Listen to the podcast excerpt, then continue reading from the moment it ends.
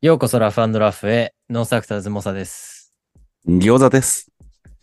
今日はゲストに秋を呼んでます。よろしくお願いします。よろしくお願いします。お疲れ様です。あきでよっす。お疲れ様です。いやー、ね、今年一番ホットな男が最終、今年の最終回に登場でございます。ありがとうございます。いやありがたい呼んでいただき、本当にありがとうございます。いやー、こちらこそ、ありがとうございます。ありがとうございます。いや、すごかったね。え、まず、え、どっから話す 一人で、一人でテンパってる。したいこと多いなぁちょ、ちょっとしか経ってないのに。いや、まとまってないですよね。僕自身も、マジで、まとまってないんで、いやいや今日で整理しような。かなって感じです。ああ、そうだね。はい。ちょっと徐々に掘っていこうかな。えーまずは、まずは、えー、レッドブルどうでしたどうでしたってむずいあーねど。うでしたむずいっすね。 シンプルに、うんまあ、簡潔に言うと、まあ、めっちゃ良かったですよ。最高でしたよ。やっぱり。個人的に。。なんかまあ、大会として言うなら、レッドブルの大会は、本当にかっこよくて、自分が、こう、憧れてたような大会の雰囲気で、うんマジで良かったっていうのと、個人的にも、まあ良かったっていうのがあるんですけど、それにプラスして、なんですかね、結構過去一に、あんまりメンタルとか、じあの、結構冷静なんですけど、冷静っぽい結。構、結構揺さぶられたかなっていう感じでしたね。 大会を通じて。えー、ーけど、大会自体そのものはマジで、マジでいけてたっす。うん。楽しそうだったな。いや、まずは、目標にしてたのが、ベスト8だったっけえーそうですね。まずは、そのトップ12が選ばれてる中で、うんうん。まさかのそこでも予選があるって いう状況があって、うん。ファイナルに出れるのがトップ8からっていうので、そうだよね。やっそこになんとかして出るっていうのが、まあ、一応目標でしたね。そうだよね。ここでも言ってくれてたもんね。うん。うんそ予こ選がは、予選どういう形式なの、あれ。予選が、まあ、ちょっとややこしくて、ね。 12人がまず最初1分間のルーティーンみたいなのをするんですよ。おーまあ音楽はランダムなんですけど。うんうん。で、1分間のルーティーンをした後に、まあ、1位から12位まで決めるわけじゃないですか。うんうんうんで、そのランキングをもとに、3人1グループを4つ作って、うんで、3人の総当たり戦で、うんまあ、1グループからよ1人落ちるっていうところで、あまあ、2敗したら落ちるっていうーうえ形でしたね。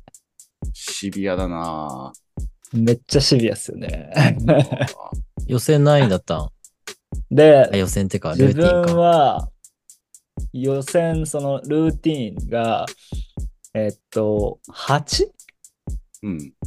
番だったんですよ。もう本当に、まあ、結構ギリギリというか、まあ、うん8番でもいい方だなって思ってたんですけど、個人的には。うんで、8番だったんですけど、うんうんなぜか、えっと、8番だと1番、1番と7番と当たるみたいなうんうん。感じで、むずっまあ順1位番ごとは、で、こう、割り振られるみたいなね。そうです、そうです。で、1番はまあ確定で強いじゃないですか。う。うんんうん。だからまあ7番狙いかなとは思ってたんですけど、なんか、なんかジェシーとパッパッドショーで、 はぁみたいな感じでしたね。 最強の二人が。スーパーボールだったら意引味わくかよんないでね。すね。うんせっかく8番だったのに。えスーパーボールの決勝あ、決勝じゃないか。そうです。決勝、決勝です、決勝。決勝だよね。あ、やば。うん。本当アホ。なえるわ、それ。いや、結構絶望してましたよ。俺とイブさんは。イブさんも現地いたんですけど。いや、うん実家のお母さん電話しちゃうな、それ。な もう無理かもししれんって。うん。急にね。うん。何がみたいな。自殺する人のあれじゃん。うん。めっちゃ心配するよ、それ。それぐらい追い込まれるっていう かいね。やかうん、それ、そんぐらい追い込まれてはいたっすね、やっぱり。ちょっと、うわ、ど、うわーっていう感じではありました、ね。個人的にその、8番だったんで、一応、下がいるわけじゃないですか。うん。で、下の相手だったら、誰かしら一人でもいたら、まあ、いけそうだなと思ってたんですけど、うん。まあ、組み合わせでなんか、上のやつしか当たんなかったんで。いや、でも、実質一番嫌な順位みたいなね。うん。うんでも気合入んない一番下ってなったら。まあそうですね、やるしかなかったんで。ああね、選択肢がってね。感じっすね。うんうん。で、その2戦はえっと、それがマジで、まあ過去一頑張ってからっていう感 じで、あの、パトリックが2対1で勝って、うんうんうん。でうんジェシーも1対2だったんですよ。はあ。負けジェシーは負けまあ負けちゃったんですけどああ、個そうなんだ人的には、まあ、ジェシー戦の方が個人的には良かったんですけど、ええけどまあ戦略的にパトリックで勝てたのがすごいでかかったですね、やっぱりうん。ええまあいろいろなんか言われてますけど、なんか知らんっすそんね、なのあとはめっちゃ愚痴ってたよね、SNS で。 うん、わけわからん。映ってましたねうん。けど、まあそこに関しても僕の、なんか俺の、まあ、意見はあるんですけど、うんうん。まあいろいろ後で喋ろうかなって感じで。この 前ね、インスタで、秋に質問ありますかって聞いたら、パトリックに一言っていう質問が一個だけあっ たから、いやー、じゃあパそのトリ質ックに問一コーナーで言。うん質問コーナーでやろう。うんうんうんちょっとね、なんかまあ、いろいろ考えはあるだろうから。そうですね。うんけどやっぱりなんかそういうのを通して考えたことをあのーまあ特に日本人の人たちは分かるだろうし なんか、そこら辺考えてほしいなっていうのは、まあ英語で議論されてて海外のことを海外の人たちが結構話してるんですけどそこに日本人ってあんまり介入はしてないんですけど、うんけど、そこに、こう、ちょっと、まあ、発言はしないにしても考えを持っていくのは、まあ、大事かなって思うんで、ううんんうん、そうまだあ、ね日本語でも俺が喋れればなって感じです。うんちょっとめんどくさいんですよね、その、 いろいろ。そうだねいや、頭の中で考えてたんですけど、うんやっぱまとまってないですね、まだ。あんまり。圧倒的に海外勢の人たちの考えが、まあ、今、多くこう、秋の頭に入ってってるっていう感じなの。いや、まあ、海外勢と日本で分かれるかっていうよりかは、うん海外勢の中でも、あの、二分化してて、うん。まあ、二分化してる中で、こっち側の意見、俺が、俺とかの方に偏ってる人っていうのは、やっぱり、まあ、フリースタイルを長く経験してたり、結う構ん名前を、が有名な方々がうん多いなという印象です、うん俺は。うーん。まあ、いいことだよね。うん。えあ後にしますひろひくん。まあ、後で。え。ねえ、後にしよう。ちょっと、レッドブルのね、その、RBSS についてをちょっと一回おさらいしたいなと。うん。それで、グループ通過でしょそうですね、予選、結構、まあ、ギリギリだったんですけど、まあ、一応、まあ、ちょっと希望はあったかなっていうので、そこをもぎ取れたかなって感じです。しかも予選で、そのスーパーボールの決勝の2人はい、で 勝ち上がって、ベルギーホームのソフィアン戦ね、えぐい な。あーあれ、あれ、大変でしたね。えぐ、その流れ。本当に。マジか。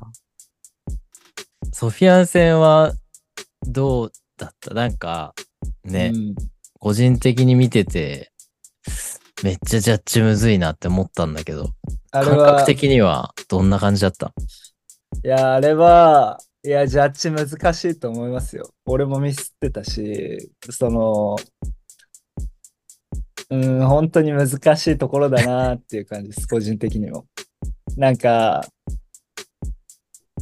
勝てたのはめちゃくちゃ嬉しいんですけそど、う終わってみての感あ覚、のどっちだったん自分の。感覚評は価、いや、ほんとどっちだろうな、勝てたらマジ、ワンチャンだな、みたいな感じでしたあ。ー個人的に、やっぱり、ベンコックのパフォーマンス力とか、カリスマ性っていうのが、う。うんんやっぱめちゃくちゃ強いんですよ。で、かつベルギーっていうので、そこが何倍にも映えてたなっていう、まあ、あーなんていうんですかね、その、対面してみて、うんそこがめちゃくちゃ思ったんで。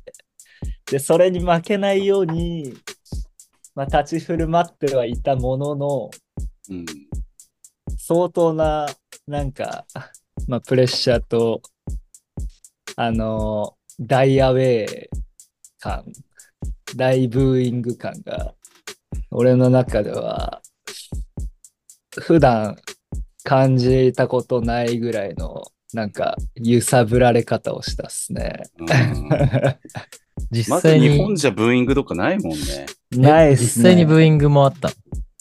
めちゃくちゃあったっ すよ。あのマ、ジでその、すげえなんていうんですか。ちゃんとあバのートルだちな。ビデオでは、あんまり聞こえてなかったかそもうしれそうそう、ない全んです然けど、わかんなかった。うん。まあ、中継のビデオだとあんまわかんないんですけど、俺のカメラに残ってるビデオあるんです けど、俺がその、勝った時の瞬間とかを上げない理由の一つとして、もうめちゃくゃ。ちゃブーイングが聞こえてるっていうのもあります。ああ、そうなんだ。なんかそこに関してその失礼だろうとかそういう話ではなくて、うん。なんかまあ別にそれをあげたらなんか言う人とか不快に思う人もいるかなっていうところもあるんですけどうんなんかあれはなかなか経験まあまあ多分今後人生で経験しないだろうなっていうぐらいのダイアウェイでしたね。あのブーイングは響いたっすね、やっぱ俺の中で。なんかさ、その、はいジャッジがさ、なんで秋に、秋がいいと思ったとかさ、うん。うん。ソフィアンがいいと思ったとかっていう話って、ジャッジからなんかこう、話とかあったりとかあったの、その後。ああ、俺が聞いてないんですけど、俺は聞いてないんですよ。ちょっとそこに関しては。どっちが良かったかっていうのは聞いてないんですけど、うん。まあいろいろ、そこに関してもいろいろ思うところがあって、うん。なんか俺、勝った後、ちょっと、ちょっと感情的になってたんですよ。あの後ね、あのシーン ね。あのシーン。うん。けどあのシーンってぶっちゃけ言うとその嬉し泣きみたいな感じは多分2割とか1割でうん。でそれ以外の感情でないなんかちょっとこう膝ついてるみたいなところがめちゃくちゃあってうん。でまあなんかその要素としてはまあなんかそこ大ブーイングであったりなんかそこら辺のプレッシャーだったりもあるんですけど、うん。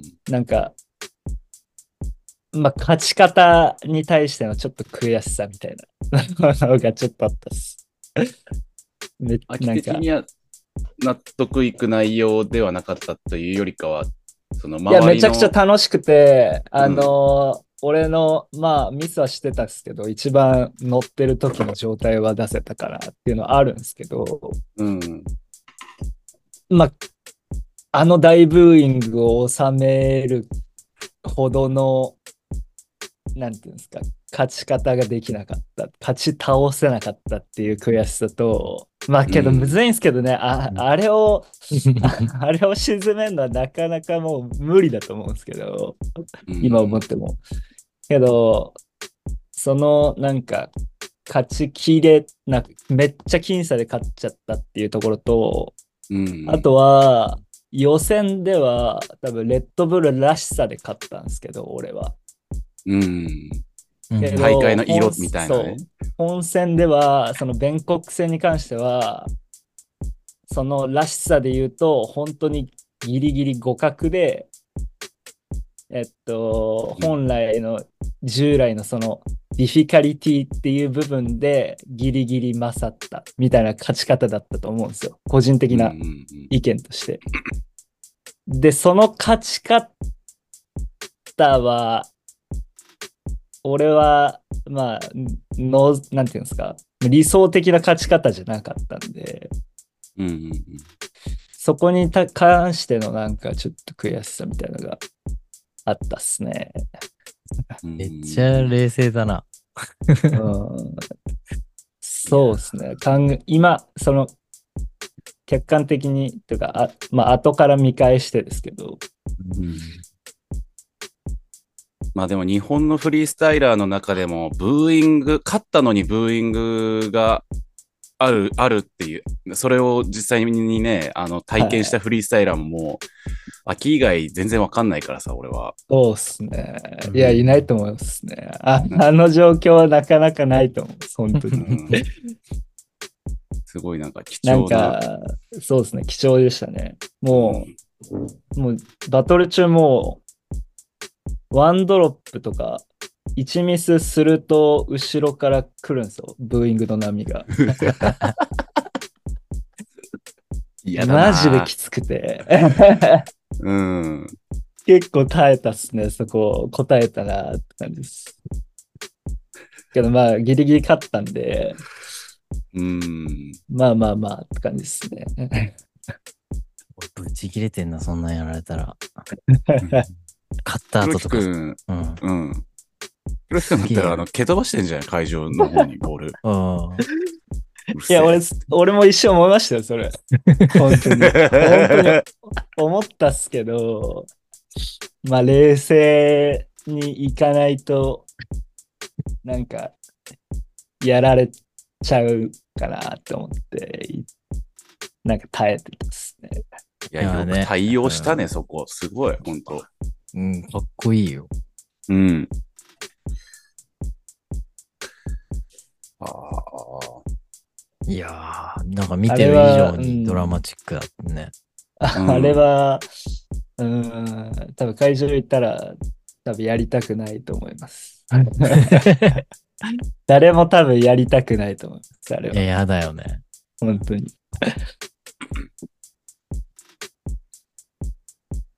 そっか。 5, 人目のジャッジ、秋にあげるときすげえ嫌だったろうね。うん。そうっすね。けどなんか、うん。ジャッジの印象なんですけど、俺が事前に思ってた。その5人目のジャッジが、結構ディフィカリティ要素が高い人だったんですよ。うん、あそれうだはね。誰だったうのん ?5 人目。あれはスペインのフリースタイルフットボーラーで、うん。あーあんまり有名ではないんですけど、ちょっとフットバック要素をこう取り入れたようなフリフリースタイラーでした。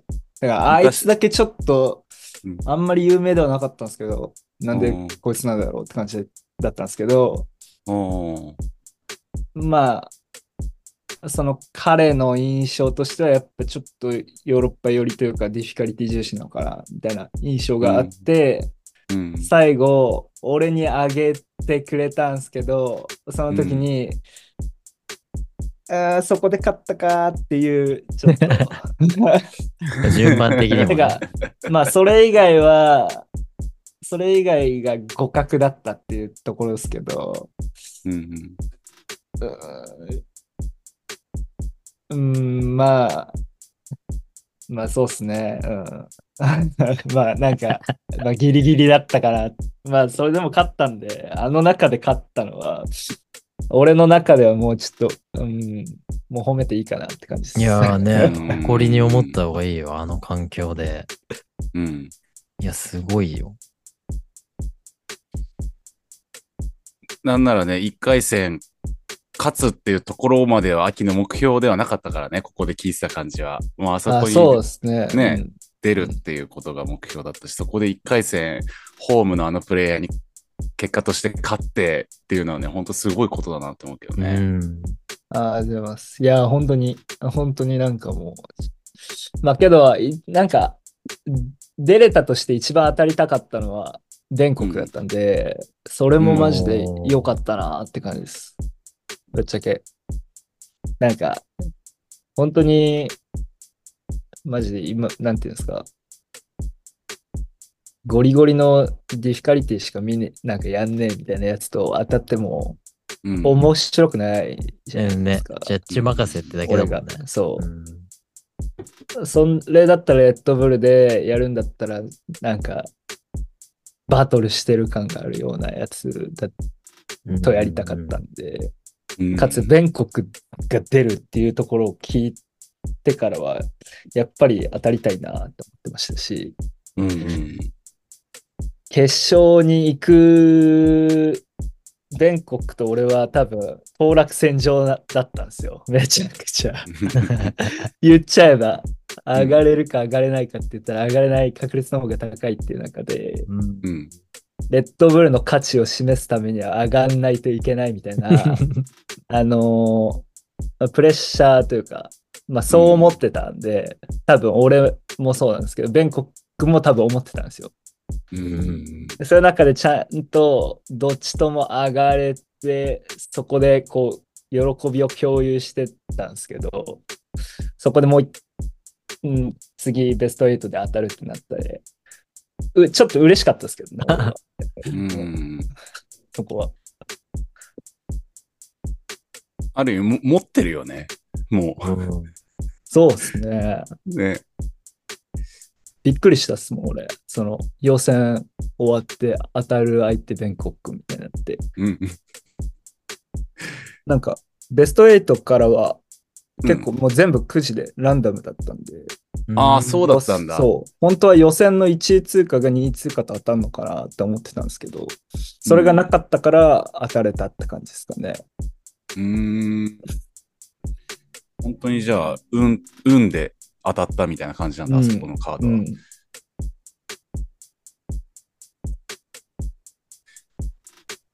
うんじゃないよ。運だけに ね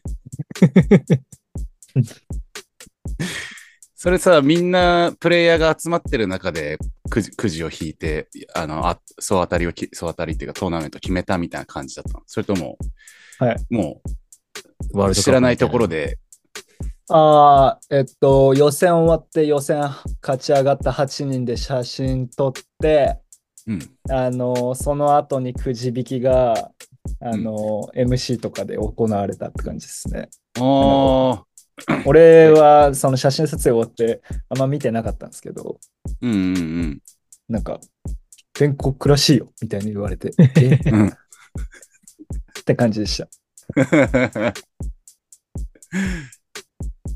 いやー、までも、うん一番面白かったよね。全バトルああ、にざっす。うん。見応えがあったというか。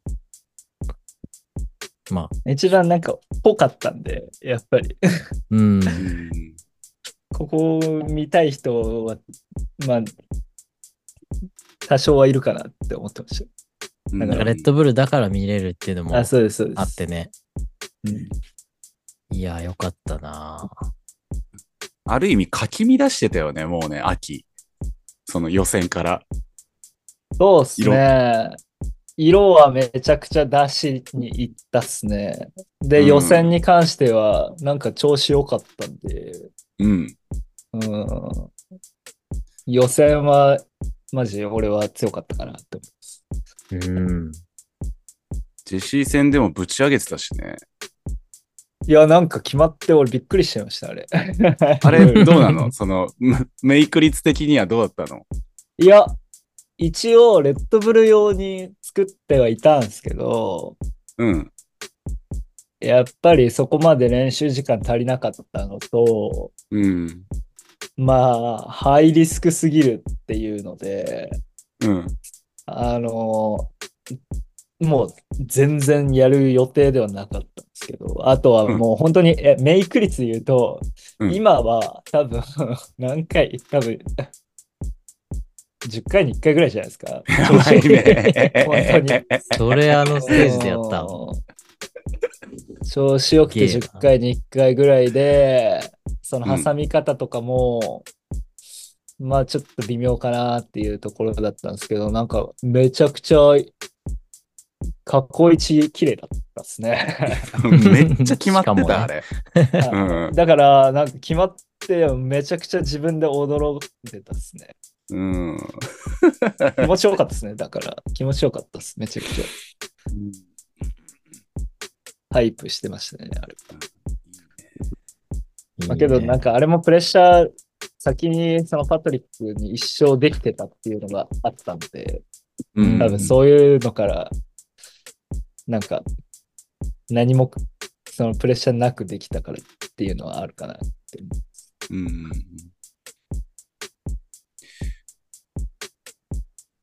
なんかね、ぶっちゃけパトリック、まあ、いつも通りすごい技いっぱい決めてたけどさ、うん。動画で見る限り、なんかそんな盛り上がってる感じしなかったなって思ったんだけど、そういう雰囲気だったそういう雰囲気でした。あやっぱり、そうなんだ。個人的に、客観的に見てもそういう雰囲気だったと思います。うん。で、なんかルールも違うっていう中で、あーうんうんうんずっとまあストールし勝つてチなかャンっスたはあったかな。あそんな感じです。うんなんか、なんでそれやってんだろう。まあ、いつもストール。が多いフリースタイラーではあるんですけど、ね、うんまあ、頭真っ白になったんかなぐらい、ずっと乗っけてたなと思 って。なんか、すまあ、ディフィカルティに関しては、まあ、さすがにあっちだと思うんですよ。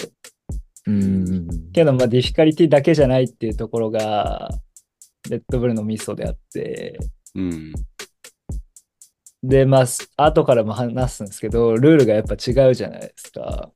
う。うんんで、かつ、なんかオーバーオールとか、その印象だったり、うんまあ、バトルらしさっていうところで、ううんん。まあ、相手が俺じゃなかったら全然パトリックなんですよ。けど、俺っていうそのストールに対して、真反対なうんうんことをしてるムーブを持ってるんで、俺は多分。うんそういう比較とかをしたら多分ちょっとこっち側に寄ってたのかなっていう。確かになんか完全でにそ生と同っていう感じだったよね。そうですね。っていうのと、まあ、あとはフレッシュさだったり、まあ、全部を加味して、まあ、俺かなって感じです、個人的に。まあ、結構ギリギリなんですけどうん、あとは、まあ、作戦としても、パトリック戦で勝つっていうのを思ってたんで、うんでっていうのも、あの、俺とパトリックの前に、ジェシーとパトリックが先にやってるんですよ。うんうんああ。で、パトリックは2回戦目、で、俺は1回戦目っていうところで、うんまあ、かんまあ、そこの時点で、俺の考えとしては、なんかディフィカリティ重視っていうよりかは、もう完璧に違うものを出して、うんその、えっと、まあ、ルールのところなんですけど、完璧に違うものを出して、えっと、オリジナリティと、うんえっと、バラエティと、うんオーバーオールっていう、この3つを取りに行くっていうので、うん。ちゃんと作戦は立ててました、一応。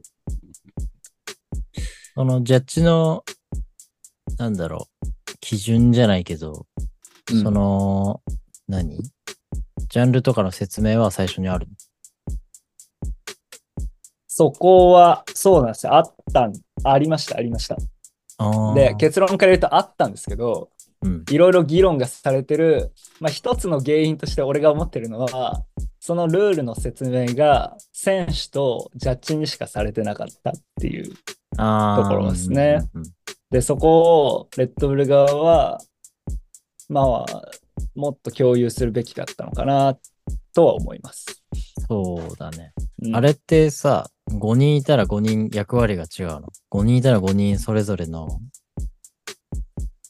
なんだろう、総合得点で判断するの。えっと、決勝に関しては多分5人いたら5人違って、で、うんなんならその、一番最後のスペインのやつがっていうので言ってたんですけど、あれは多分ディフィカリティのところで、ああ、けど5人違って、で、予選に関しては3人だったんで、うんそ、れぞれが、あの、5つを通して、うんうん、ああの、総合的な判断で決めるっていうあー、そういう感じね。形だったんで、うんうん。まあその予選に関しては、まあ1人ずつの判断ですね。で、ルールに関しても、まあ5つの、あの、クライテリアなんですけど、まあその5つが全部 WFFA の基準と同じってわけじゃなくて、まあ違ったっていうところ。クライテリアって何あ、基準です、基準。基準、基準。はいクライテリア。クライテリアです。なるほどいいね。英語の勉強になるね、これ。めっちゃ専門用語。うんしか覚えれないけどねすいません。初めて聞いた。すいませんすいません。ありがとうございます。い えいえそっか。それで、勝ち進んで、えー、ソフィアの次がジェシーだっけそうですね。もう一回ジェシーでしたね。しつこいな。まあジェシー戦に関して、うん、 ジェシー戦はどうだった疲れですね。いや、もう覚えてないんですよね。正直、その、あんまり見返してもないんですけど、ああ、まあ、うん印象的にはね結。局、まあ、ジェシーは強いっすね、やっぱり。ミスんないのと、うんまあ、俺がうん極,、極端にミスるんですけど、あの中、あの選手たちと比べたら。極極端にミスるんですけど多分今回の大会は俺のあのコンセプトとしてはもう完全にフリースタイルみたいな感じだったんで、うん。うん何したかって言われると何したか覚えてないっていうのがあの答えでジェシー戦に関しては何したか覚えてないんですけどあの多分3ターン脳内フル回しでめちゃくちゃきつかったなって感じです。うんジェシー相手に同じぐらいの爆発力と観客への反応を出すにはっていうところでうんまあ、その後のトリスタンっていう酸欠もそうですけど、ああ、そっか。今の俺の実力は、あの世界レベルで、あのレベルで3バトルやりきる、あのーレベルにはまだなかったかなって感じですね。うんそれはさ、なんか、やり方というかさ、やり方でどうにかなんのか、普通にスキルというか、うそんの技術が足りない。どっちの感覚なのああ、これに関しては多分スキルっすね。スキルと技数。あーやっあそこは、で、それを勝てない踏よまえた技のやりくりでうん。すね。うん。だから、弁国戦に関してはめっちゃ楽しかったんですよ。うんうん。けど、そこに勝っったと同時に、あと2戦あるのかっていう、あの、きつさが勝ちまし たね。うんしかもなんか予選でね、ジェシー戦かましてた分ね、なんかそそうなこんですよを超えるっていうメンタリティが結構厳しそうだよね。確そうなかんにで。すよ。ちょっときつかったですね、あれは。で、うんかつ、ジェシーも、なんか俺が予選かましてたから、うん。ちゃんとやるんすよ。あれもう一回来たらまずいな、みたいそなうね。結構僅差だったから、ちゃんとやってたんで、うん、あれに勝つのは、あともう少し準備が必要かなって感じでしたね。うーん、大変ですね。いや、まあ、レッドブルは、こんなとこにしますかちょっと終わらなそうなんで。はい、うん。じゃあ、次の話題に行きたいと思います。イエス。よ、餃子モサノ、モサノ。ラフラフ。はい、ノースアクターズモサです。餃子です。どうぞ。秋です。すいません、遅れました。いえいえ。ごめんなさい。えーこのポッドキャストでは、フリースタイルフットボールの話題を通して、ラフでラフなトークを繰り広げるチャンネルです。肩の力を抜いて最後まで楽しんでいってください。イエーいや、ち変ょっわりまとした。ねこ、れ毎回変わってるんですかいやなんかね、うんいこれ気に入ったっつって2回しかやんなかったりする。あ、なるほど。そうそうそフリースタイう。何でもありなやつね。ル。はい。はい。ちょっとね、ホットな大会の話をしちゃったんで、ちょっと長引いちゃったんですけど、前半戦、レッドブルについて聞きましたが、後半は、多分ね、今年一番動いたであろう、秋の振り返りを、振り返りっていうかね、今年のなんか出来事を聞いていこうと思います。 はい。よ。うん。え、今年は、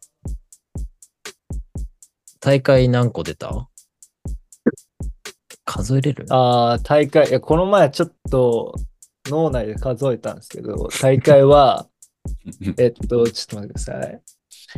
まあ、言うて、そのちっちゃい大会とかは地方大会みたいなのは出てないんですけど、おううんいや、それでも、えっと、そう、この前書いたんですけど、プラス1で8っすね。8大会かな、多分。お8大会。ーおううん。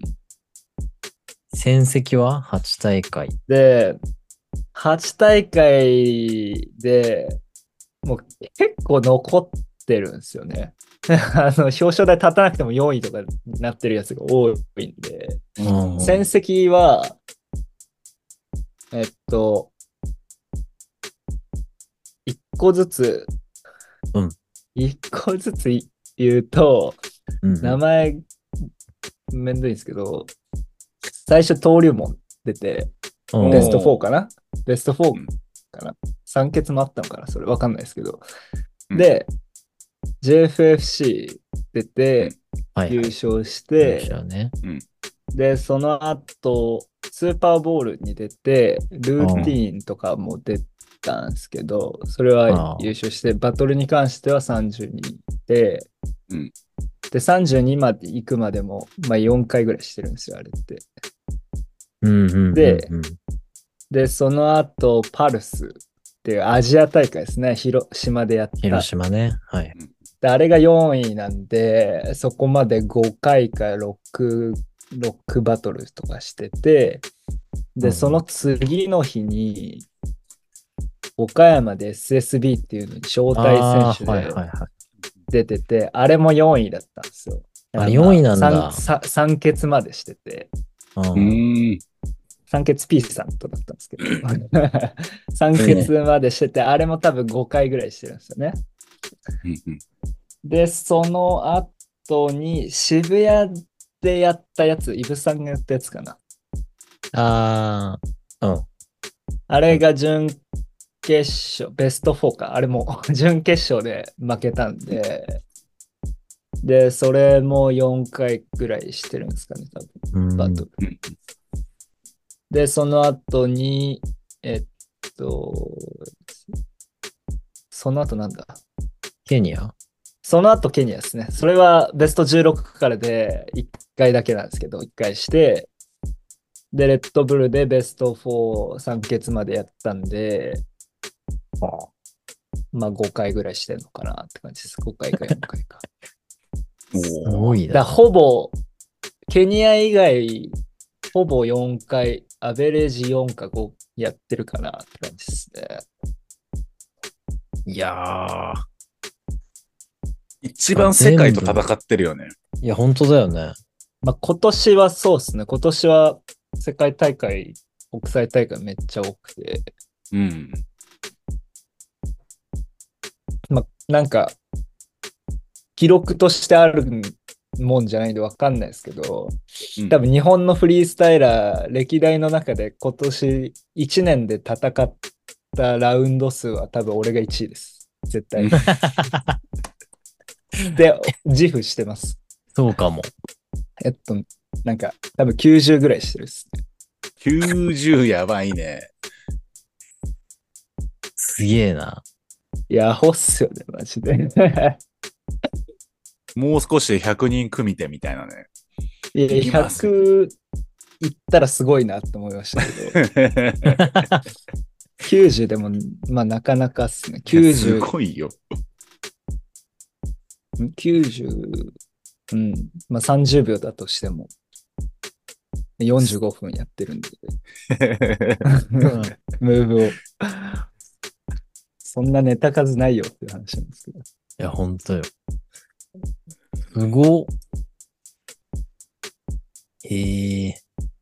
海外その3回だけ大会の海外は、チェコ、ケニア。あれか、でも、チェコ行った時いろいろ回ったんか。まあ一応回ってましたけど、まあ大会に出たのは、あのースーパーボールだけですね。もう一つ大会あったんですけど、あれジャッジだったんで。ああ。じゃあ、スーパーボール、海外基準の大会で言ったら、スーパーボールと、えっと、まあ広島、パルス、アジア大会と、ああ、そっか、えパルっス。と、ケニア。で、レッドブルがちょっと違う基準ではあったんですけど、世界レ大ッド会ブルみねたい。な、うん、感じですね。今年のポイントやばいんじゃない ?WFFA の。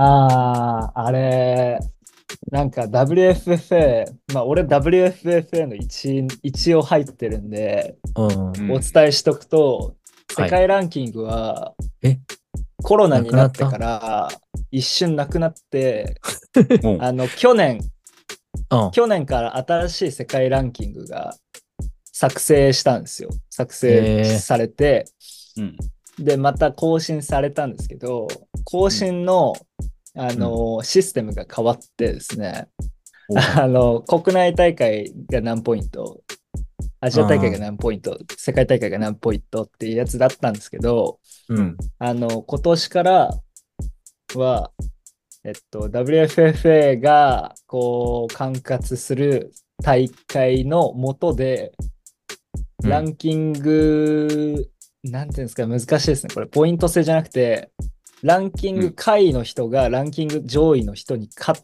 た場合に、そこが反映されるみたいな感じになりました。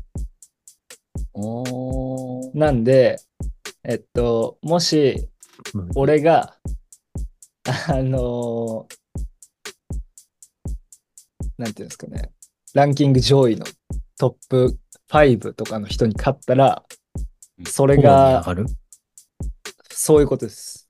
ええ入れ替わる。あの、直。接、もう1回で入れ替わるのかどうかっていうのが、ちょっと俺定かじゃないんですけど、あのうんなんで、トップ16とかの人がエルランドに負けても、あのーランキングは下がんないんですよ。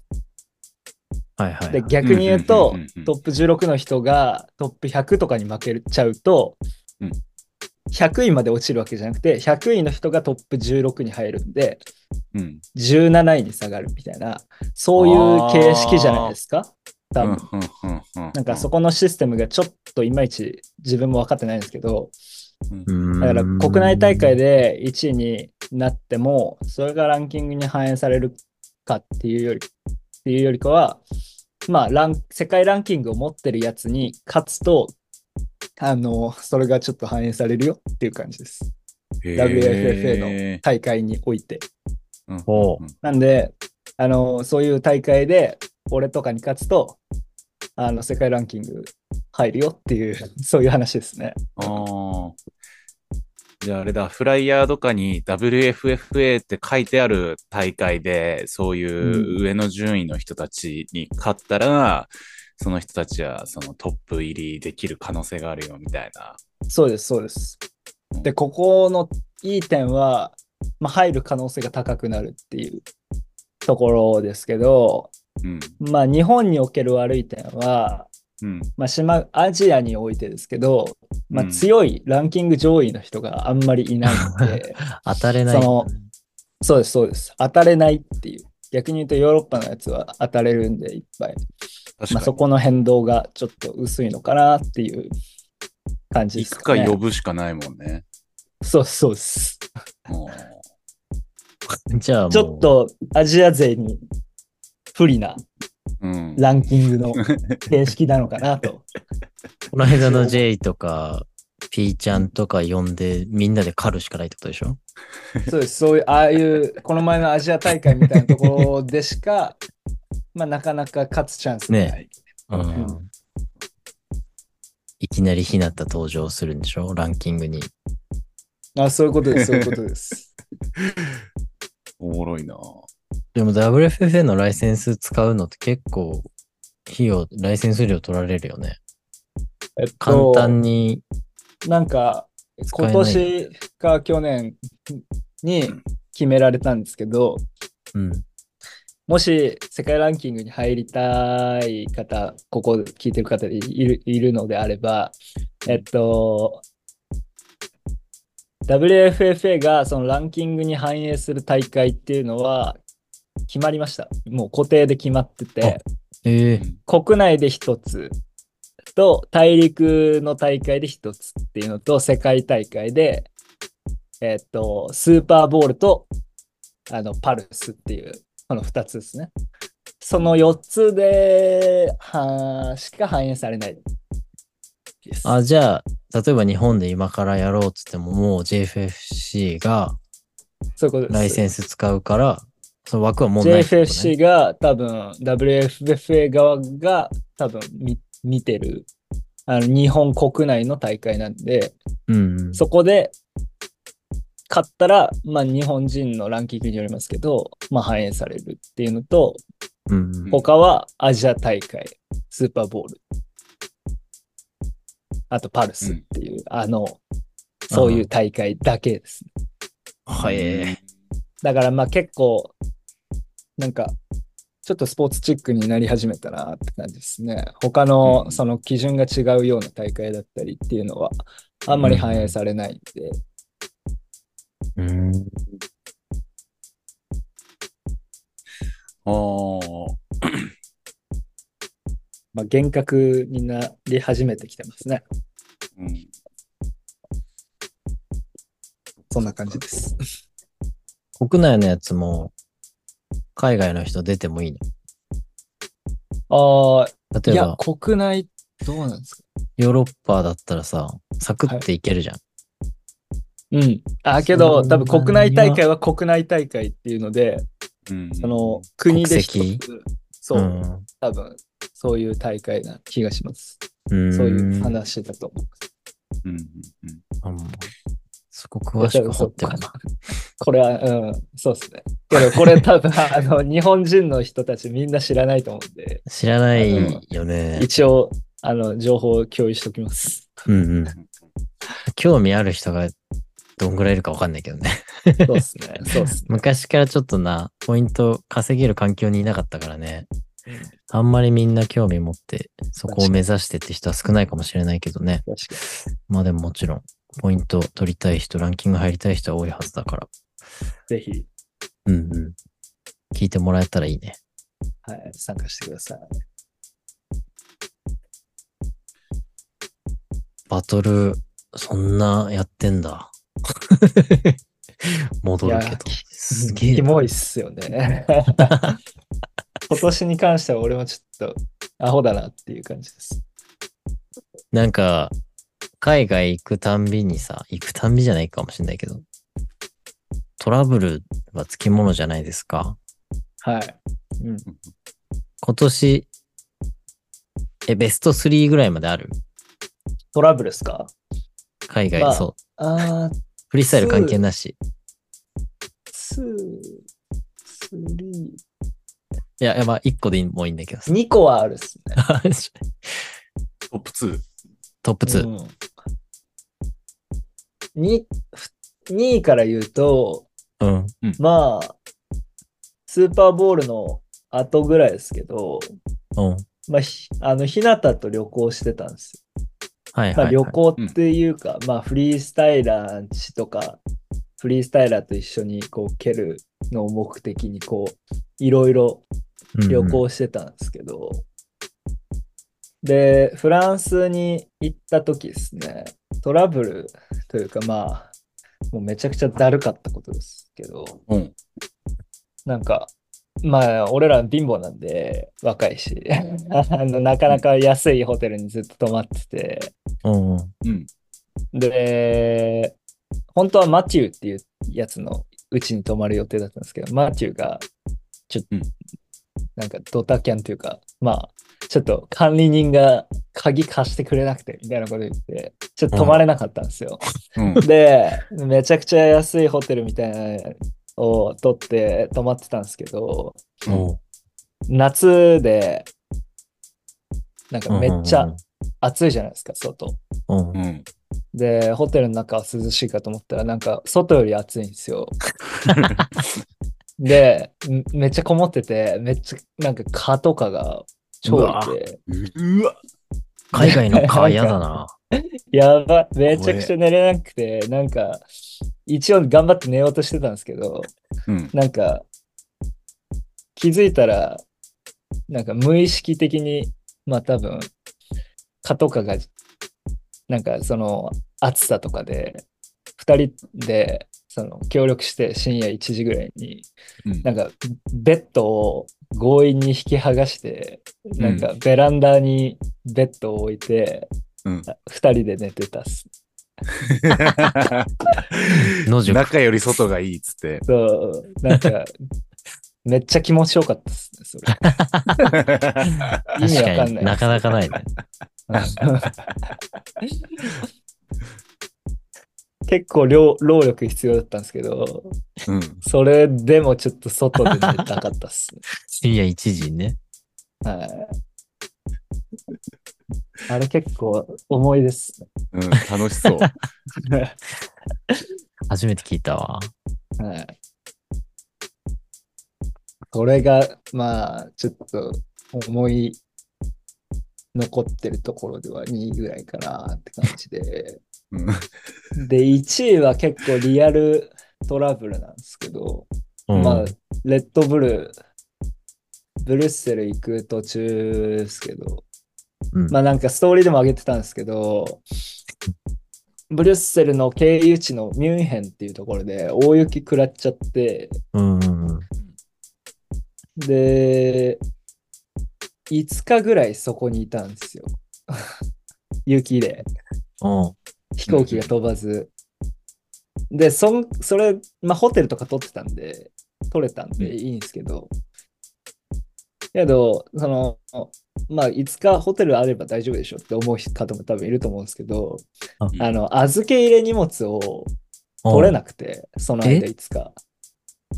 うんで、5日、まあ、パンツは2枚ぐらい買ったんですけど、それ以外はもうほ全1着で、あの、マイナス、マイナス15度とかの中、うん。あのーギリギリで耐えてましたね。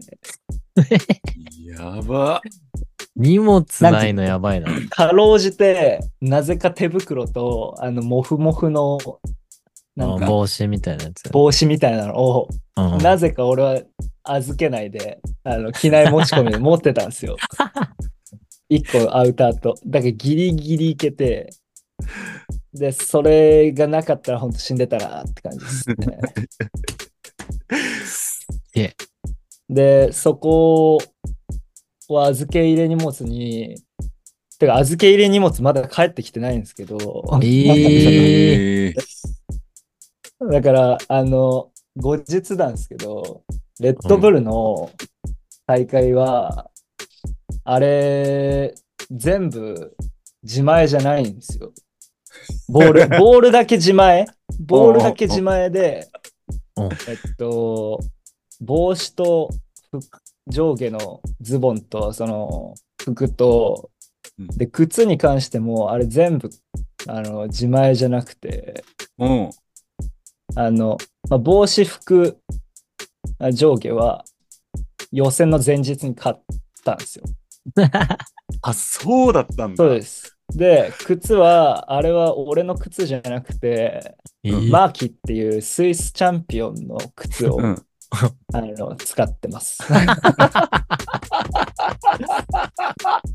何え、だから、マーキははい、予選落ち予選落ちですね。けど、まあ、すあのい一応予選も出る予定だったんで、そのレッドブルで出る出出場選手だったんで、うんうんうん。うんあの、マーキの、いや、あの、履いてる靴を借りたっていうよりかは、まあ、そこは俺の対応で、もう、あの、機内持ち込みじゃないわ、預け入れ荷物が取れないだろうなっていうタイミングで、そうんのマーキに連絡 して、その、ボロボロでもいいから、持ってる靴のペア一つ持ってきてくんね、みたいなことを言あって、ーで、結局、その、俺の靴が回収できなかったんで、貸してって言って、めっちゃボロボロの靴をくれました。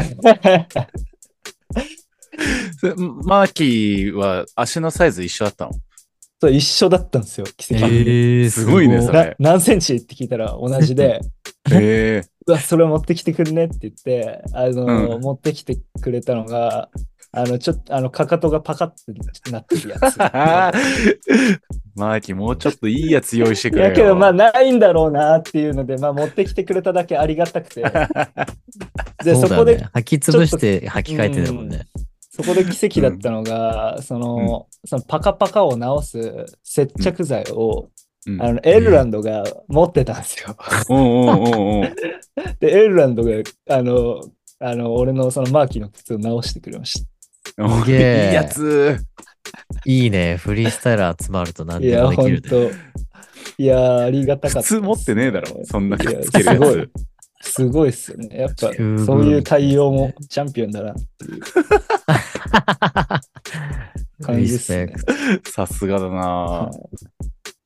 いいいね。で、まあ、ギリギリ出れたって感じですね。すごいギね、あリギリれ。勝ったわけね。あれはだから、ほんと結構トラブルでした。なんかあんまりそこまでトラブルじゃないだろうっていう人も思ってる方もいるかもしれないですけど。なんかね、止まっただけかなと思ったけうどん。、あれはトラブルなんですよ、本当に。で、あの、ズボンとかも、俺結構気にするタイプで、うで、んロンティーとかも、ロンティーって海外あんまりないんですよね、その、なんか、意外とへースポーツショップとか行っても、その、あの、よく見るフリースタイラーの、あの、ああいう系の短パンドライな。と、あんな感じのしかあんまなくて、うんうん で、あ俺が見つけたロンティーが周りには1着しかなくて、うんあのよく見ると予選と決勝同じ服で出てるんですよ、あれ。一着、一着しかないから。 あの、うん、そのままは出てます。なんで汗臭いですね。あれよかった動画から匂い伝わんなくて。けど、あの、今ギリギリ探したって感じですね、予選の前日に。で予選の前日、まあ、あれですけど、あの、萌え系が一緒にあの探すの手伝ってくれて、ズボン見つけてくれました。マジで助かった、あれは。助けられまくってんな。助かったっすね、すごいね。本当に。っていうトラブルが第第一ですね、やっぱいや、り。 1位だね、それ。うんだいぶ。結構すごいね、やっぱきついよね。今までずっと練習してきたものからね、ガラッと変わっちゃうといね。やー、本当に、そうですね。結構、うん、きつかったですね。けど、まあ、マーキーが履いてた靴が結構履き潰されてて、かつ、俺が履いてるフォーフリースタイルのやつだったんで、うんうん。まあ、まだ感覚一緒だったかなってい うのでよかったうんうんです。パカパカも直してもらったし。あそうです、そうです。改善しました。た。室内のはでかいな。 もしかしたらブーイングとかもね、その、匂いだったかもしれないし、 マジ臭いよ。うん。そんな距離まで匂ってんの。いいね、でもなんかフリースタイラーの和みたいな感じがね。まあ、すごくそう良くないですかね、あのギリギリ、まあ、いろいろ助けてもらってうんうん、よかったなっていうところはありましたね。けど、まあ、俺の事前のその連絡が結構大事だったかなといや思いー、ます。うんだいぶ、だいぶいい危なかったなって いう。すごいな。なんかね、ほんとみんな、雪で止まってかわいそうぐらいで終わってるよね。 うん。そんななってると思わんかった。いや、もほうんとそだこよ。の、なんかその状況を伝えるのもバタバタでだるかったっすね。だから、あんま言えなかったっす。言っても大会前だしね。うん。言い訳してるこいつみたいな。 まあ確かにそうなる思のわれ嫌るだのなも嫌だしそね。うんそうっすね。いるうわんお。もろ。いや、俺今日寝だかてらねえからみたいな。うん 知らんかなっていう。だから俺の 全然寝てねえから。俺の投稿い地るわ味にちゃんと見てみると、なんか俺の写真のところで、地味にメンション、靴の、靴のところにメンションでマーキーのメンションが入ってます。 よく見る。ブランドのやつとかじゃなくてね。はい、おもそろ。れいや、もう一回見よう。うん。ええいいね今。の話踏まえた上でもう一回あのバトル見返したらちょっとおもろいな。そうだね。うん。すごいね。ロンティッシュを吹いてるかもしれないもんね。汗かいて乾いて。いや、ほんと、いや、白でよかったっすい。や、白でよかった ね。本当に。 結構それあるっす。で会場寒くなかったああ、会場は、まあ、一応室内だったんで、いや、予選は寒かったっすね。結構。うんうんうん。室内、屋根はあるんですけど、うん。なんていうんですかね。半、半分室内で半分屋外みたいな、そういう施設あるじゃないですか。うん。上は囲まれてるけど、サイドはなんかふ吹き抜けてるというかさ。あそういう感じです。そういう感じ。だよねだ一からなん応か扉があるけど、うんうん吹き抜けではあるみたいあ、そういう感じだったんだ。な。結やっぱ構、ううんん、寒かったっすね。バトル見てて、お客さんとプレイヤーの服装のギャップがあったから さ、確かに。 T シャツ短パンのプレイヤーとか見てて、いや、寒くないのかなって思って見てたんだいよ。や、俺すごい思うんですよね。そう海外のやつらってもうなんか T シャツ短パン、もうウォーミングアップから、すごい。あ、そうなんだ。アップから もう、露出系なんだ。結構そうですね。ええすごいな。っていうのがちょっと気になりました。ええ大変だった ね。大変で したね。一本言。当本当にザ・大ト変ラブル。結構い。やー、トラブルはつきものって言うけど、うんど動画すぎてるね。ここまでは なかなかないな。しかけもどまだ帰ってきてないっていうね。うんいや、そうなんですよ。本当いに。つ行ったもう1ヶ月以上経ってんじゃないまあ、2、3経って週はいない間かですかね。2週間弱ちょいとかですよね。なんか、申し訳ないのは、そういうスポンサーであったり、そういうのでいただいてたやつとかを、ちょっと、確かに切れそうだなよ、ね。かったりしたのああ、は、そっか。。ちょっと申し訳ないなっていううんのはあるんですけど、ままあまあ、でも。あ、しょうがないかなって感じです。どうにもなんないもんね。うん。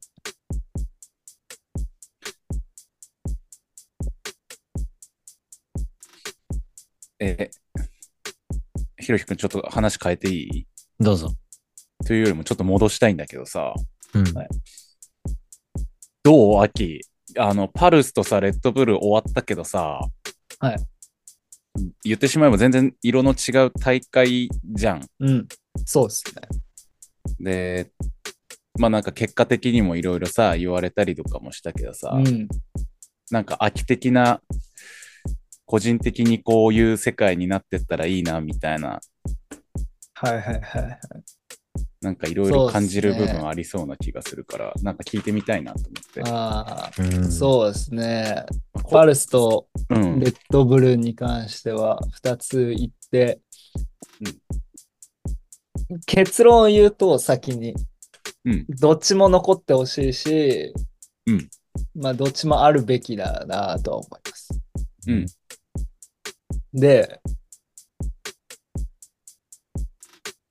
その2つの大会があると仮定して、俺とか、そのプレイヤー側が考える必要があるのは、うんそのジャッそのジャッジがおかしいとか、ジャッジ基準がどうたらっていうところに文句を言うっていうよりかは、うんその大会ごとに大会のルールがあるわけで、うんそこは受け入れながら対応していくのが、まあ、ベターだろうっていう感じです、個人的うに。んうんだ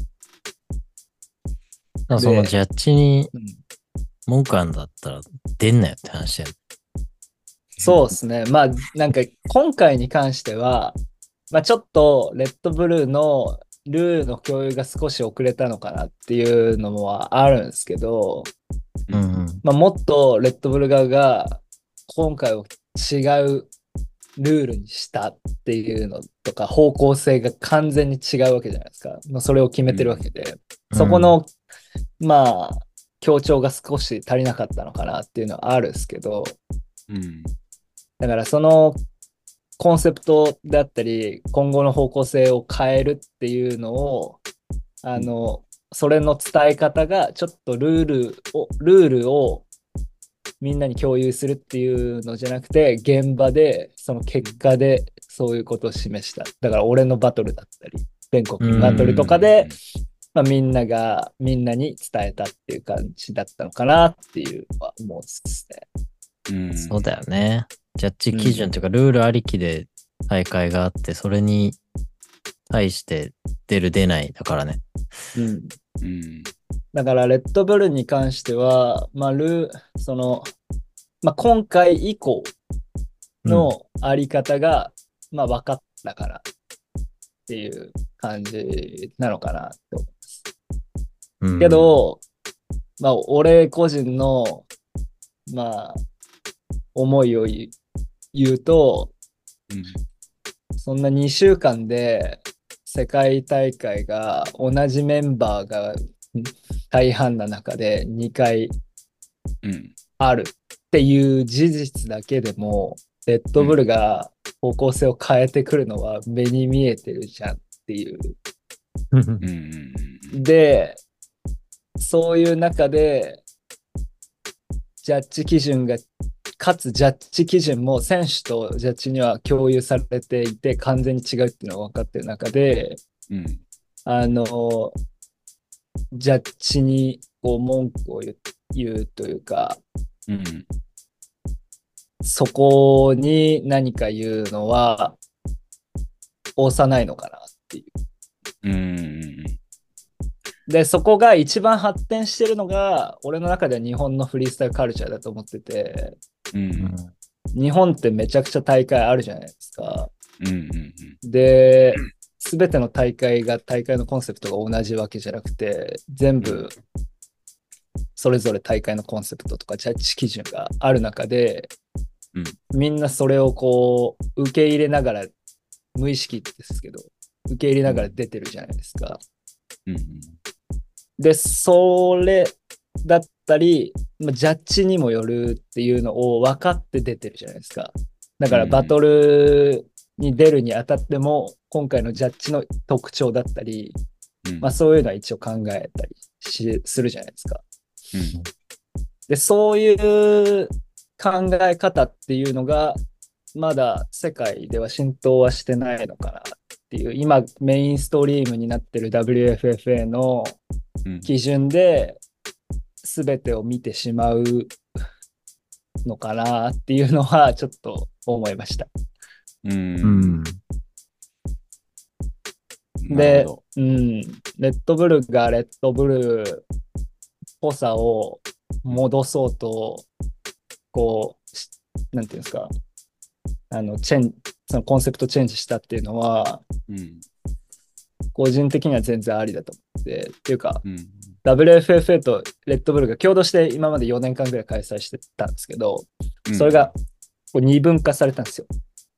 うんうんそしたら今年のレッドブルに関してはもうレッドブル単独主催なんで、うんうん別にあのジャッジ基準変えても文句は言えないですよねっていうのが俺の考えです。うんうんうんうんで、それは日本人とかはもう当たり前にやってることだと思う。うん、そこ大に関会してごとによっうんて考え方を変えるっていうかね。あ、そうです、そうです。うんで、そこに関しての、まあ、頭の柔軟性っていうのが、まだ、うーん、世界ではあんまり成り立ってなくて、うんで、そこを証明するために俺は出たのかなって感じです。うんまあね、今回なんかいろんな人たちがさ、秋戦に対していろいろこうなんか議論になったっていうのは、すごい前に進んでる証拠というかね。そうですね。それが、それを生み出すために出たって言っても、多分俺の、多分すすなんていうんですか、出た意義は多分そこにあると思うんで、うん。まあ、そこができたのはまあいいのかなとは思います。うんうんうんありがとうございます。はい。ちょっと長々喋っちゃったですけど。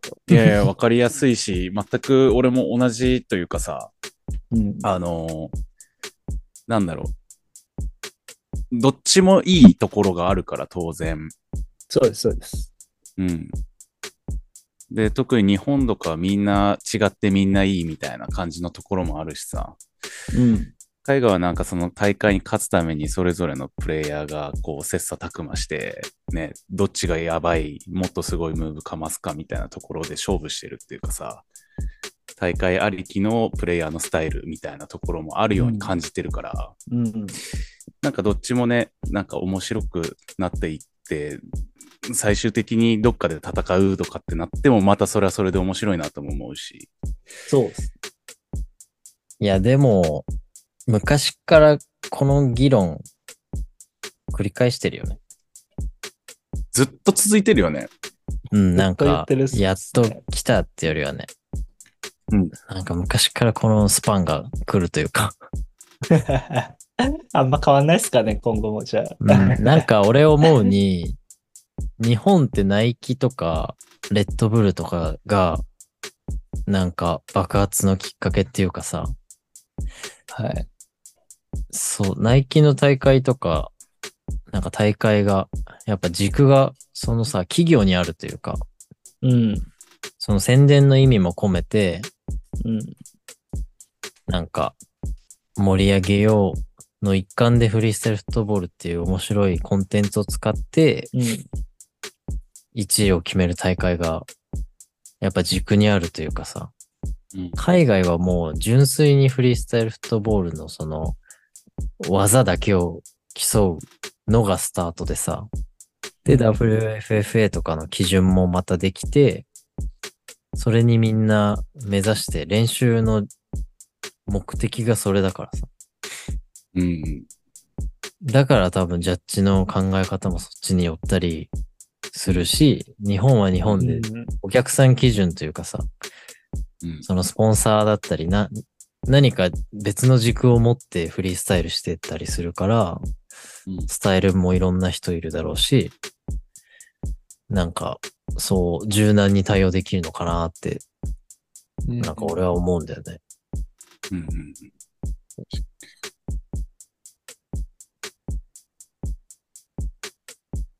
考えすぎいや、結構その節はあると思います。うん。わかんないけどね、なんか。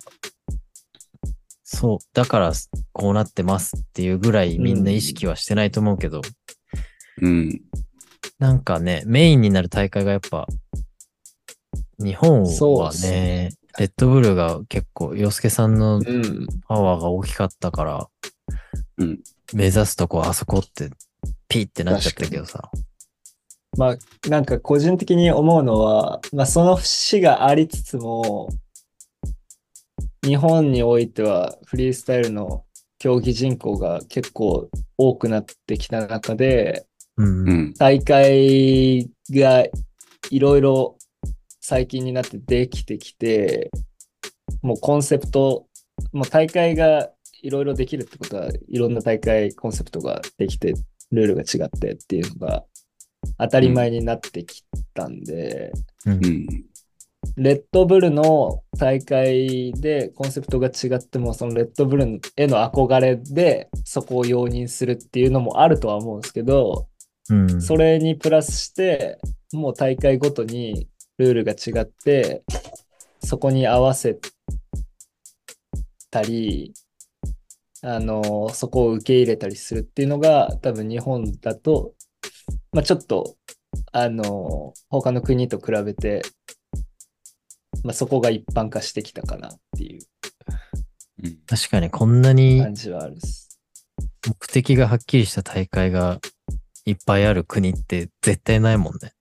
そうですね、そこが日本のいいところかなって思います。うん他の国は、その、まあ、メインストリームのジャッジ基準を、まあ、お借りして、借りし借りて、大会作ってるっていうところが多い中で、うんうん。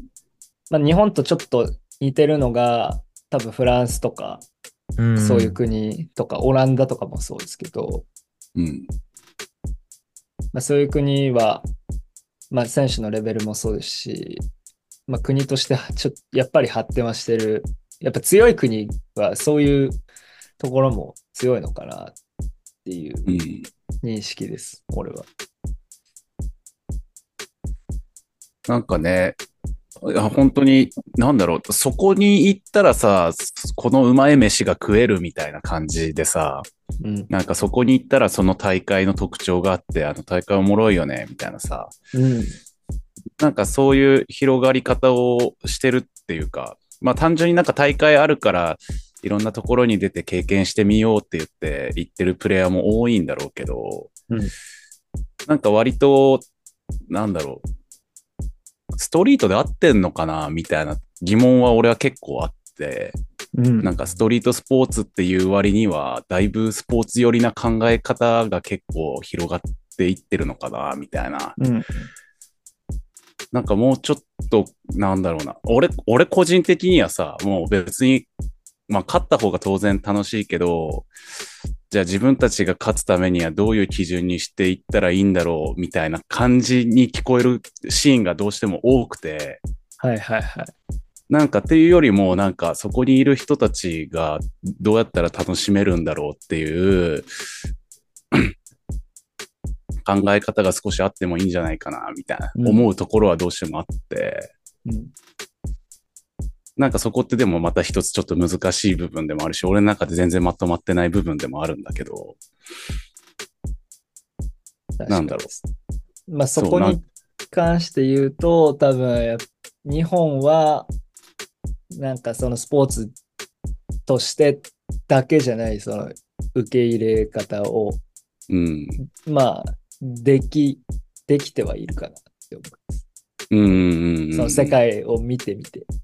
うんうん。確かに。なんか柔軟というかね、そこにそう関です、して柔は。軟。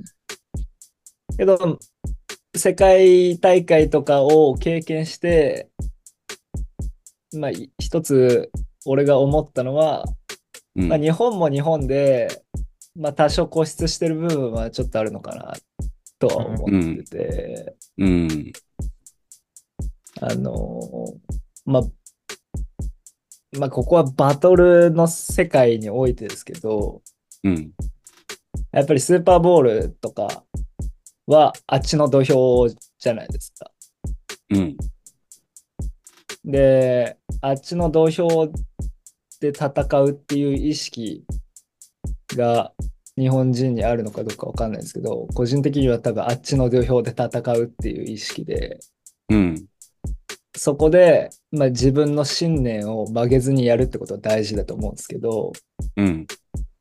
自分の信念だけじゃなくて、あっち側のあの要素っていうのも受け入れながら、うん。まあ、戦わないと、うんバトルとして、まあ、成立しないし、うんあ、のまあ、勝てないのかなっていううんうんところで、それでスーパーボールに関して日本人的な思考しか持ってないままいっちゃうとうん。でそこで負けてなんだよってなってもそれはちょっとパトリックと同じみたいうん。うんうんうん。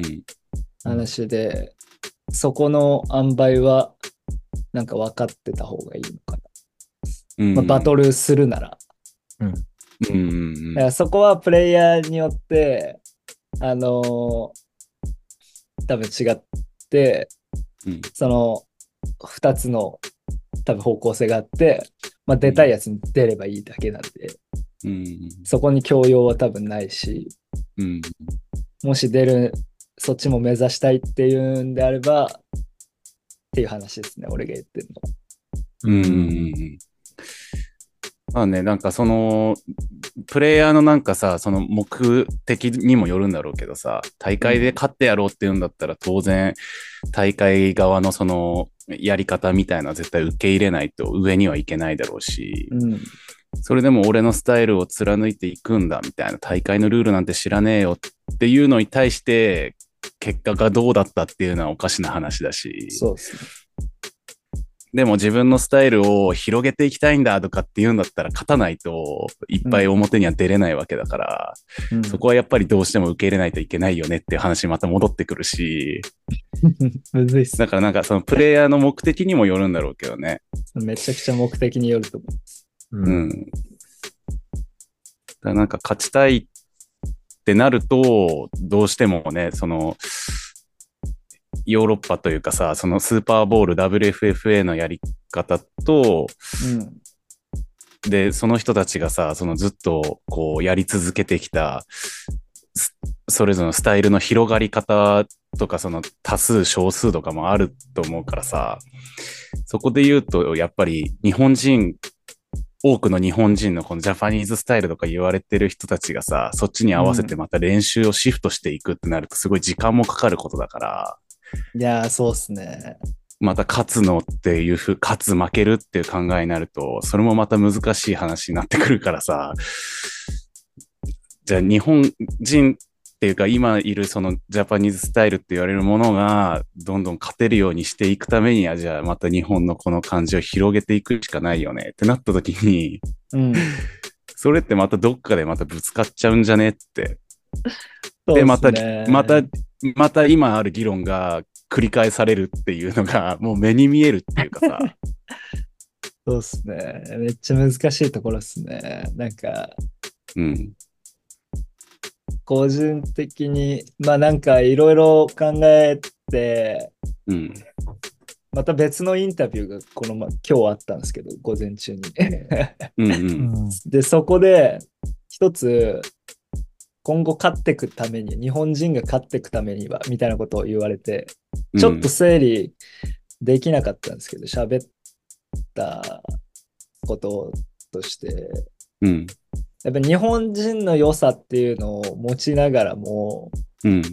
まあそういう多様な環境でやってるっていう、その受け入れる姿勢っていうのを、その日本人の良さっていうのを持ちつつ、うん。やっぱりスタイルとか、そういうの日本人は結構、まあ、ブレないじゃないですか。うん。でブレないシーンを持ちつつも、やっぱりあっち側も許容していうん。うくん。姿勢っていうのは多分大事で、うん。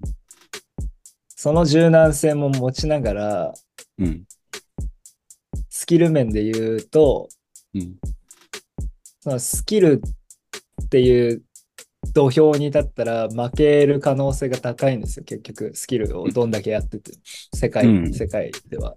うん。だから、まあスキルで勝負できるやつは、スキルで勝負するっていうのがかっこいいし、うん。めっちゃいいと思うんですけど、そこに加えて、うん。やっぱり、そのスキルっていう一軸だけじゃ判断できないような難しさみたいなのがうん。あれば、多分日本人はめっちゃ強いのかなっていう、うん。俺の結論を。超むずいっすね。いや、ね、なんかこれ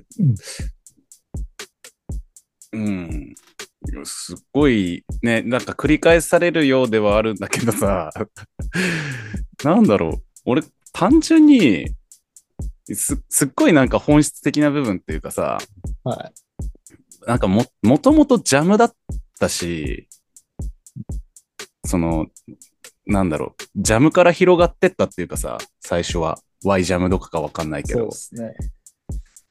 なんかこう、みんなそこの場所に来てさ、それぞれのレベル感を感じ取ってさ、なんうか別に自分は S アラできるけど、そいつにとっては S アラ初めてこれからでやろうとしてるみたいな。で、そいつが S アラメイクしただけで、おーみたいなさ、はいはいはいはい。なんかその楽しさとか良さみたいなのまたあったりとかしてて、で、まあバトルっていうのが広がって、勝つ負けるっていう判断基準っていうかさ、なってった時に、また大会ごとにそれもさ、どういうプレイヤーが勝つ負けるとかっていうのも出てくると思うんだけど、なんだろう、それってまあ完全に大会だったりジャッジ側が判断することであってさ、そうなんか別、そう、プレイヤーに非はないっていうか、うん。なんか、すごい、俺はもうプレイヤーはプレイヤーで、なんか突き抜けてやっていくことがその人間のスタイルだなって思うし、その、もういわゆるスポーツだって言われてる、その、スキルっていう部分でもさ、あれはあれでまたリスペクトがあるっていうかさ、そこに達するまでの道のりって言ったらうんいや本当にもうそりゃ凄まじいものだからさ、ただなんかそうじゃなくて、そこまで激しく体を動かせないけど、人とは違うことは俺ができるんだぜっていうフリースタイラーもまた人間味があって俺おもしおもろいなって。だからどっちもいいじゃんね。うん。だからなんかそこがこう、まとまる部分っていうところって、なんかそれこそ大会の基準とかじゃない部分にあるんじゃないのかなってどうしても思っちゃうんだ。いや、そこの塩梅本当に難しいと思います。うん。ね、なんか一生続いていくのかなとも思うし。まあ、一生続くものなのかなとは思うですね。うんで、その度に考えて、多分考え、考えて考えて、うんめっちゃ考えたやつが多分強くなるのかなっていう感じですね。個う人んうん。確かに。うん なんか個人、まあ俺だ、俺に限ってですけど、俺の目標としては、まあど、その、まあどっちもできるやつがやっぱ結局かっけえだろうっていううんうんうんうん。感じなんで、間違いそなんい。ないちいち文句言ってないで、そこに順応できるようぐらい強くなったらうん。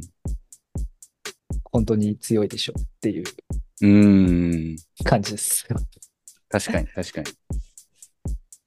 けど、強いやつは本当そういう、ううんん、そういう柔軟、なんか、そうやって、大会によって、こう、自分を変えるっていうのが本当にいいかって言われると、うんまあ、それは人それぞれだし、うん。もう大会によって変えないで、俺は俺でいくっていうかっこよさはあるんで、う。うん。そこは、まあ、人それぞれだと思います。何を目標にするかですね。確かに。そのうち出てくると思うしね。フリースタイルフットボール界の大谷翔平みたいなさ。ああ、確かに。ね。わかんない。投げると。世界レベルでできたらすごいと思う。うん。いや、出てくると思う。でも、こういうのって、 どんどん。それもまたなんか議論っていうかさ、こうやって話し合いが進んでいく中で、その次の世代とかがどう感じ取って、そう行ですね動に移していくか、みたいなところだと思うか本ら。当に。で、それで多分そういうやつが出てくる国っていうのは多分そういう海外志向の国よりもうん。こうやってこう考えて苦しんでる海外で戦ってるようなうん。日本とかそういうフランスとかそういう国で出てきやすいのかなって思います。うーんうんうん楽しみだな、その世界戦も。そうですね。将来出てくるかな。うん。いや、出てくるでしょ見たう。い絶対ね。出てくるよ。超これ見た聞い。いてれば、うんこれ聞いてればだ。うん。このラジオの一番後半の方で、どっぷり深い話して。結構怖い。本当 いや今俺聞いてて、どこまで掘ってくんだろうって思っいや、て、マジで。いやすいません怖すぎて。もういつ止めようかなって思ってたぐらい。本当にちょっとすいません。いや、でもね、ほんと根本はね、ジャムのね、楽しい感じでいいじゃんって話なんだけど、うん。大会の話はもうね、文句言う人なんて、どの時代も尽きないでしょ。うん。で、文句言う人たちが上位に来ることはないし、うん。そうっすね。まあまあ。いいんじゃないいや、本当に。いいんじゃないいや、本当に。にね、そこに戻るんですよ、本当に。ね。どっ勝ちちたかもっいいかたらら、ね、勝ちたかったら大会に、ね、大会を分析して勝てるように、その練習すればいいじゃんってだけじゃん。うそうですんね。いや、だから、多分、そういう考えは日本が最先端だと思います、俺は。うーん。ね、うん。めっちゃ考えてると思う、日本人は。うん。だからまあまあ。盛り上げましょうんはい。う。俺らは俺らで。いやさ。いや、ほんと。アキとかレオン見てるとマジ英語喋れるようになりたいってめっちゃ思う。いや、けど、なんか、やっぱり自分思ったっすけど、こうん。うやってやっぱ日本がこういう考えとか、最先端をせっかく言ってんのに、うん。そういう議論に入っていけないのは、うん。もったいないなとは思うですね、俺自身。もっとみんな興味持って、まあ、別に見るだけでもいいし、うん。理解しようとししてほしいなって思うですね。で、うんなんかかうんかっこいい感じでよく言うのが、俺はステージで見せるみたいな、うん。そうそそう。の、見せつける、せ俺が説得させるみたいな、そういう考えを持つ人もいるんですけど、うんんまあ、俺はそれをしたと思ってるんですけど、うん。そ。れで止まっちゃもったいないだろうっていうのが俺の意見で、うん。そこを知った後にもっと介入していかないと結局変わんないだろうっていう結論に最近至ってます。いや、本当になんか芸術作品もさ、やっぱちゃんと、なんだろう、技術とかわかる人が見ればさ、うん、これはこの線がすごくて、みたいな、この曲線が、みたいなさ、思うことはできるし、この芸術家はこういう気持ちで描いたんだろう、みたいなのって、もう、見てる側に委ねられるからさ、本人の本当の考えってやっぱ言葉じゃないと伝わんないからね。なんでみんなぜひ英語をある程 度勉強した方が、まあ、若い子はいいと思います、俺は。いや、本当に。いや、ちょっと、全然俺若くないけど刺さるわ。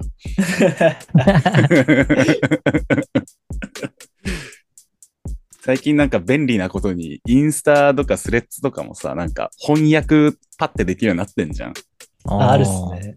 ね、できなくてもなんか、スクショ撮って Google レンズとかに入れちゃえばさ、Google レンズじゃねえや。翻訳とかに入れちゃえばね、翻訳できるから、なんかそういうので見てみてもちょっと面白いと思うけどね、確かに。うん。確かに。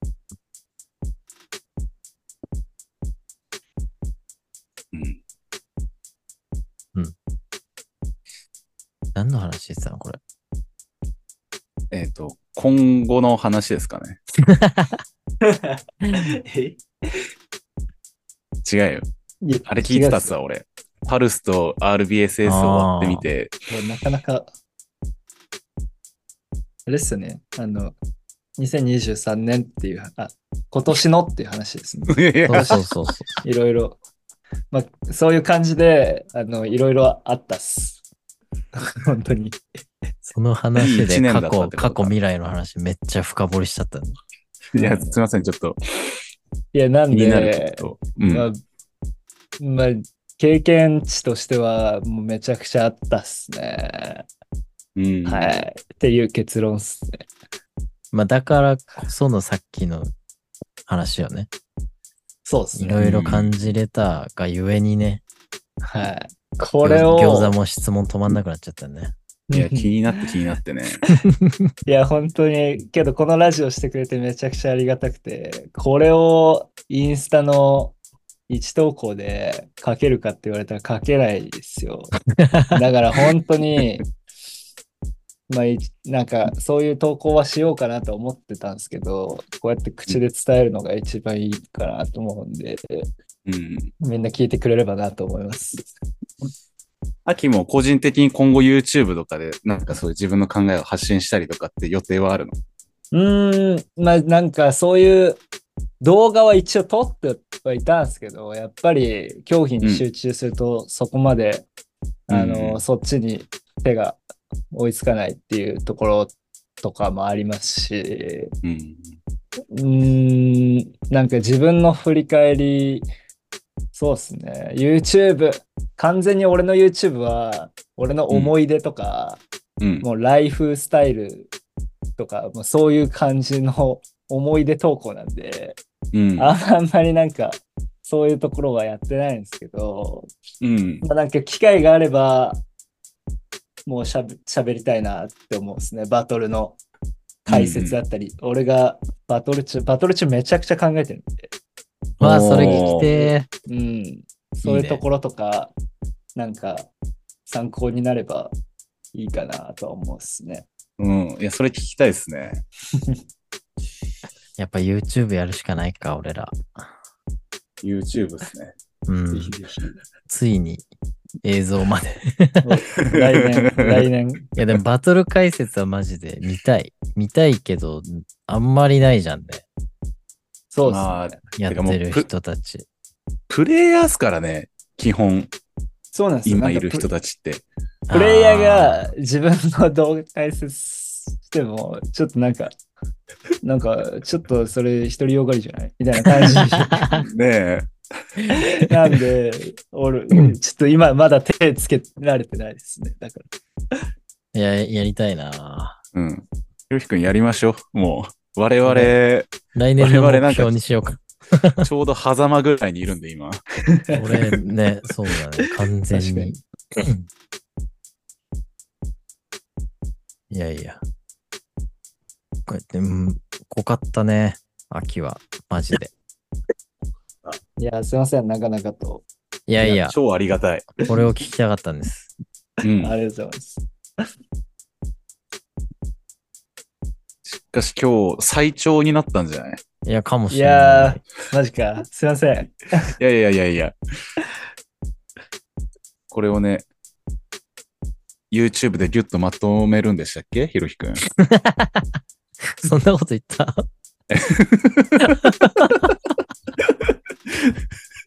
なんかギュッとまとめて切り切り抜きとかであげるんでしたっけ ああ、そうそうそうそう。切り抜き。切り抜きにハマってんだよ、最近。えーうん、切り抜き公式みたいなさ、ありますね。あれに感銘を受けてんだよ、最近。頭いいなと思って。うん当たり前のように広がってますけどね。すごいですよね、あれ。 す,、すごごいですいよね。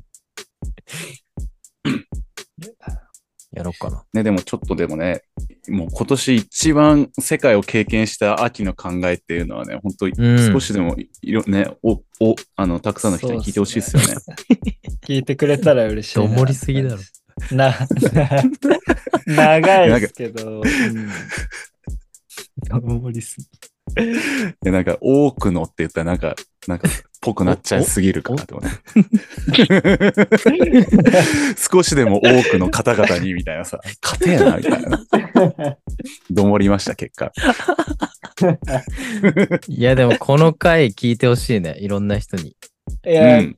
聞いてほしいですね。なんかここまで聞いてくれた人は多分フリースタイル強いなって思います。ね、だいぶ練習の内容変わうるよね。ん、インフルエンサーパーティーに呼ばれたアキさんだったら結構やっぱ格差能力あるんじゃないですかね。あそん な、そんなパーティーに呼ばれてた。インフルエンサーパーティーと揶揄されてますね。誰かドキドキいますけど、レッドブルはそうなん だ。プロモーションだ と。まあプロモーションなんだけど、うん。 まあ俺1万人もいないんで、フォロワー。ねえ優勝した J に関しては3000人とかだって。そうだよいやここがインね。フルエンサーパーティーだよっていう話なんですけ ど。思った。結構昔から俺フォローしてるけど、 うん。増えねえなってずっと思ってた。うんうまいのにって思って。うん。まあ、ほんと聞いてほしい。たくさんの人に。ね、頑張って。俺らも告知しないと。うん。年末年始なんで、ね、みん暇だなと、思うんで、時間あるでししょ。うん。うん。 1時間半ぐらい。 うん、ょ。すげえ。あの、大晦日の番組とかやってない時とかね、元旦の番組とかやってない時にね、ちょっと聞いてもらえると嬉しいよね。駅伝、駅伝の時間だね。 うん。駅伝見ながら聞いてほしいね。ちょうどいいんじゃないうん。確かに。本当に駅伝しかやってない時間ないあるある。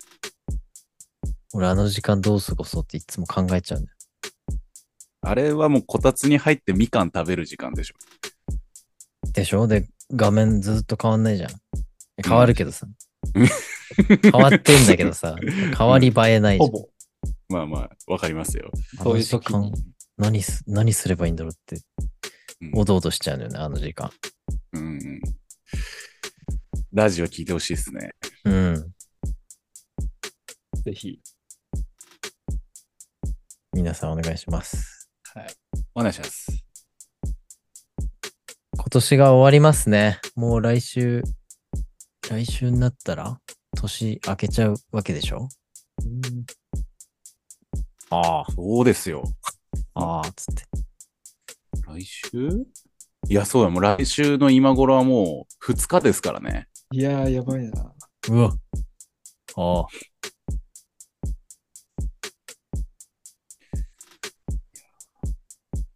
いい1年になりましたね。なりましたね。秋は特に。うん。そうですね。いろいろ、実りのある年だったかなと思います。うん。2024年。年末年始何すんの俺は、卒論なんです よね。 4年生今急に実は現実そうです現実を言うと4年生なんで、 一番大学生っぽくない動きしてんのにね。本当に。本当いいにね。。逆に言うと4年生で、本当に卒論ぐらいしかなかったんで、いけたっていうのはあるですね。ああ、そっか。うーん。そうなんだ。けど逆に行き過ぎて、今追われまくっててや ばいなって。うん。そういういもんやなんだいや、最後の試練が。はい。 日本戦、そうですね。ここに勝てば無事卒業だ。 はい。国内。割と一番重要な戦いかもしれない。そうですね。結構重要っす。そうだね。頑張ってください。ありがとうございます。餃子さんは何するんですか年末年始うん。僕はね、あの、4年ぶりぐらいに札幌に帰りますんで、うん。帰るって言ってたっけそうなんですよ。無事飛行機が飛べば、来週の今頃は、はい、北海道にいるので、うなんで、まあそうですね、ジンギスカン食いたいな、見てうー、ん。ジンギスカン食って温泉行って、うわまあ家族とか友達とかとうわ遊んでたいな。うわうん。ごめん、本当に。卒論とかじゃなくて。一番、一いや番ーバケーションしようとしてるけ ど。はい。最高じゃん。ひろひくんは俺は何もない。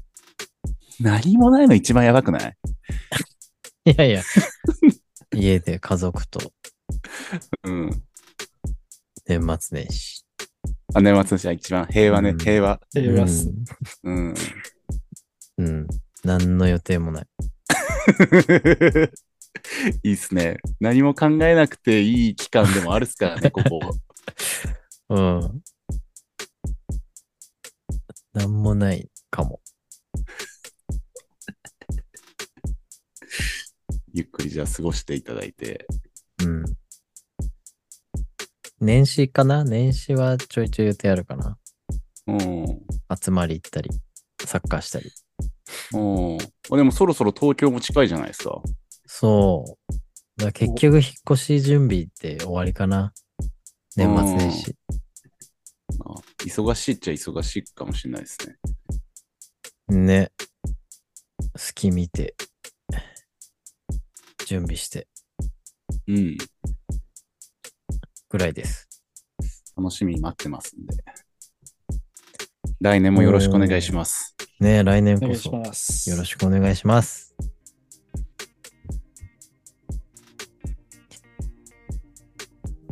終わります か。なんか、ちょっと疲れちゃった。えーこれは疲れる。久々にがっつりなんかフリースタイルの話したら、うん。いいね。これから練習行ってくるっすわ。はおお、おお、モチベーションいいですね。強い。い。